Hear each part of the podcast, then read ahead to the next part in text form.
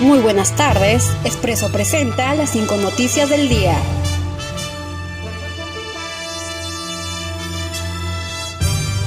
Martín Vizcarra anuncia intervención del Ministerio de Salud en la región Arequipa ante incremento de casos de COVID-19.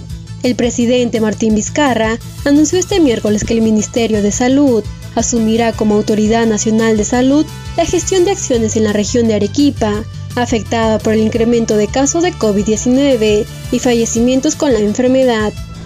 Pilar Massetti indicó que el nuevo informe da cuenta que 3.688 víctimas de la COVID-19 deben sumarse a la cifra oficial. La ministra de Salud anunció los resultados sobre la comisión encargada por la Organización Panamericana de la Salud, donde dio cuenta que 3.688 se sumaron a la lista oficial de fallecidos, que ya superan los 17.000 decesos por COVID-19.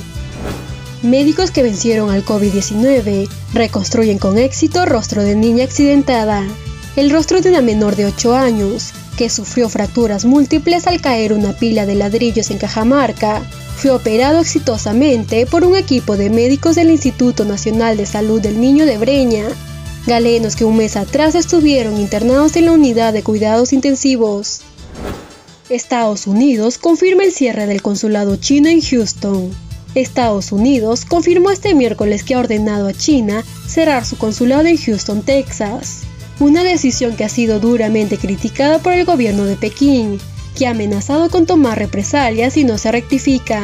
La orden se produce en medio de las tensiones políticas que enfrentan a los países desde hace meses.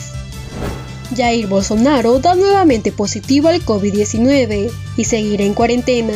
El presidente de Brasil, Jair Bolsonaro, volvió a dar positivo al coronavirus dos semanas después de ser diagnosticado con la enfermedad, la cual llegó a calificar de una simple gripe.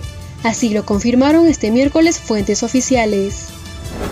Estas fueron las cinco noticias para Expreso.